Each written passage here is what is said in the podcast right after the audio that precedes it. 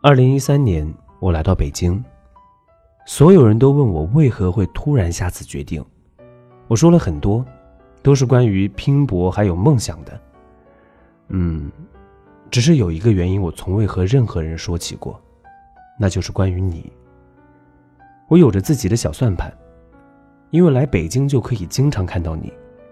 我虽然没有和别人说，嗯，但是我也没有撒谎，因为在我心中，你就是一个梦想。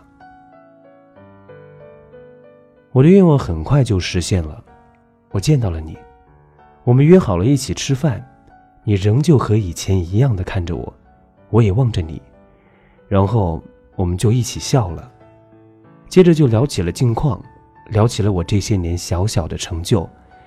你说你很为我高兴。希望我能够变得更好。那天吃饭的时候，我喝了点酒，在一抬眼的瞬间里，突然就有了一种向你表白的勇气。我想，除了酒精的支撑之外，还有你对我的那么一点点肯定，剩下的，就是这些年一直涌动的压抑和渴望了。于是，当你问我有没有女朋友的时候，我便开口道。我喜欢的人是你，要如何去形容你当时那个面部表情的变化呢？是一种心知肚明的了然吧。可是你却接着把目光移向了一边。你说：“我，我没往那方面想过。”我一下子透不过气来，也一下子就坠入了深渊。是那种抓不到又说不清的下降感，就如同你看到了一个人从几十层的高楼上跳下来，心里冒出的第一个词就是“完了”，这下真的完了。可我这个人还是很固执，但早已没了底气。我想了想说：“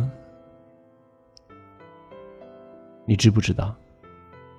这些年我这么努力，都是为了让你能够看到。你却非常沉着的跟我说：“你其实也是为了你自己啊。”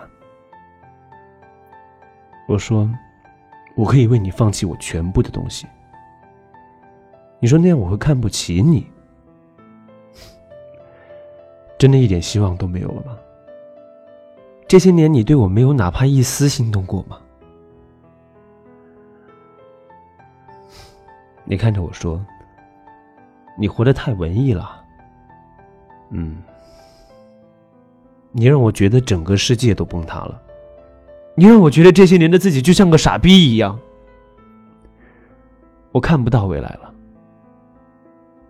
你安慰我说：“这个世界上不是只有爱情的。”我说：“我觉得爱情是最重要的，至少对于我是这样。”你突然就笑了，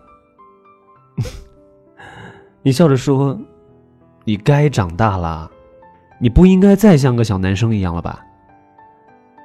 我一下子就不知道该说什么了，只是看着你，呆呆的望着你。我诧异于自己为什么会如此的冷静，没有痛哭，也没有歇斯底里。过了一会儿。我居然白痴的问道：“那我以后结婚你会来参加吗？”你笑着说：“当然会去。”我居然非常认真的说：“我不会邀请你的。”你说：“那我也去。”我还幼稚的说道：“我不会再给你打电话发短信了。”你就又笑了。没事儿，我给你打。哼。我说：“你别再给我打电话了，我也不会再见你。”你看着我，点点头说：“嗯，好，何必呢？成熟点吧。”然后，你就转身离去了。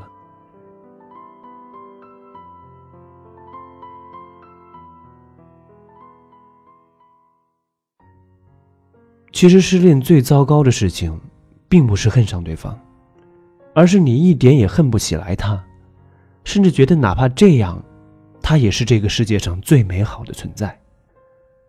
我在当时看着你的眼睛，想到了冯唐的一首诗，其中一句是“春风十里不如你”，这就是你给我的感觉。